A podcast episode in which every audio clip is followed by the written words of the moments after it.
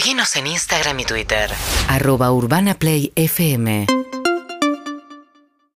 Y este, esta, esta aclaración es para Majo, porque hace un ratito comentábamos que como en la serie, la película Don't Look Up, en la que la hipótesis es que se viene un asteroide que va a golpear la Tierra y nadie le da bola a los científicos que están alertando de que esto pueda pasar, la NASA empezó a hacer ensayos para tipo un sistema antibalístico, pero eh, del, plan, del planeta. O Sí. sea, para poder desviar en caso de que algún asteroide se dirija a nosotros, tener la, la- la aptitud técnica para desviarlo. Ayer hicieron la primera prueba y Decía, yo vi el video, pero no pasa nada en el video. A ver, Diego Bagú, astrónomo de la Universidad Nacional de La Plata. ¿Qué tal, Diego? ¿Cómo estás?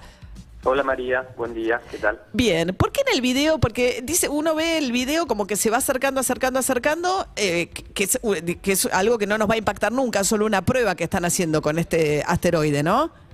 Sí, así es, pero te digo una cosa, el video es impresionante. La, la, la, la- el valor de ese video es histórico. Es la primera vez en la historia de la humanidad que podemos impactar un objeto de ese tamaño a esta distancia y con la idea de cambiarle su ruta. Eh, por lo tanto, todo lo que engloba esa imagen, ir acercándose a esa imagen, es realmente impresionante. Mirá, para que tengas una idea, ese objeto está a 11 millones de kilómetros de la Tierra. Muchísimo, ¿sí? Y tiene tan solo el tamaño de lo que sería el Coliseo romano, más o menos unos 160 metros de diámetro. Como una cancha Una de nave- fútbol, un estadio de Una fútbol. cancha de fútbol. un Sí. estadio de fútbol. Una, una nave que despegó el año pasado, ¿sí? En noviembre del año pasado. Despegó en noviembre del año pasado porque tiene que viajar en el tiempo, obviamente.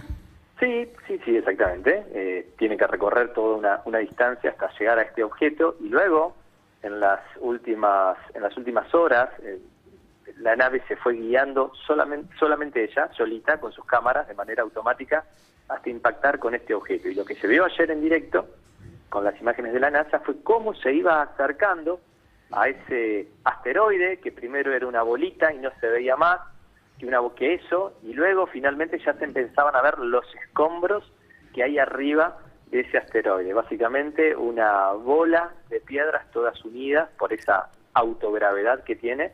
Así que realmente fue muy, muy impresionante lo de ayer. Y lo que, digamos, logró impactar en ese asteroide y logró desviar el curso, por lo, pronto, digamos, hasta ahora llegan hasta que esta, este DART, le dijeron dardo, ¿no? A Lo que le mandaron, eh, llegaron al punto de decir, bueno, veo si puedo dirigirlo hacia el asteroide. ¿Faltaría desviarle el curso o eso también se logró?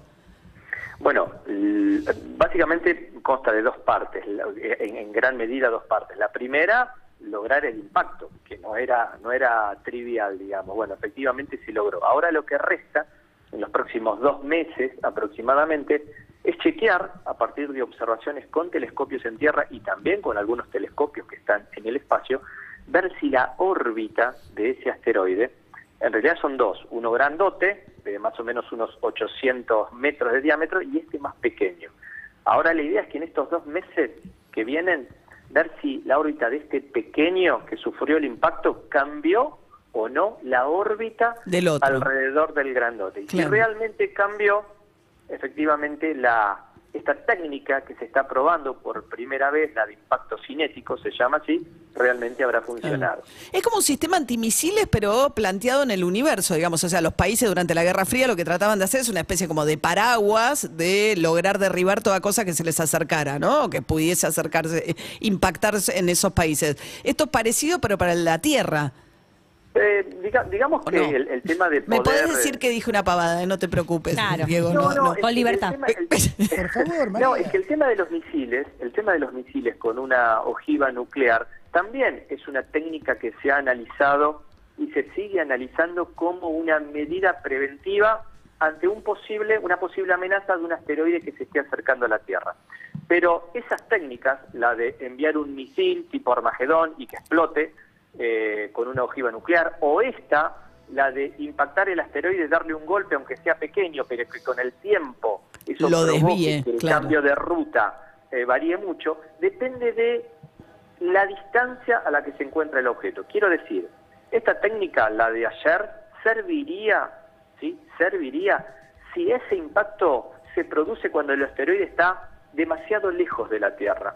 Cuando el asteroide ya lo tenés muy cerquita, Sí. ¿sí? Imaginemos lamentablemente que tenemos la mala noticia, entre paréntesis, ojo que puede pasar, ¿sí? Que un asteroide venga camino a la Tierra. Sí. Si ya lo tenés muy cerquita, este- esta técnica no sirve de nada. Lo único que permitiría quizás, entre comillas, mitigar el problema sería enviar un misil con una ojiva nuclear, como, como vos decís. Pero nunca se practicó, ¿eh? Ok. Nunca, nunca se realizó esa una prueba de ese tipo. O sea, estamos hablando todo en potencial. Bien. Diego Bagú, me encanta Diego porque por lo menos Majo que decía que en las imágenes no le provocaban nada, no, acá hay un hecho histórico, Bueno, tu pasión contrasta con el escepticismo de algunos acá. Gracias, Es la Diego. pasión, es la pasión. María. Eh, Diego Bagú, astrónomo de la Universidad Nacional de La Plata, 8 y 20 de la mañana. UrbanaPlayFM.com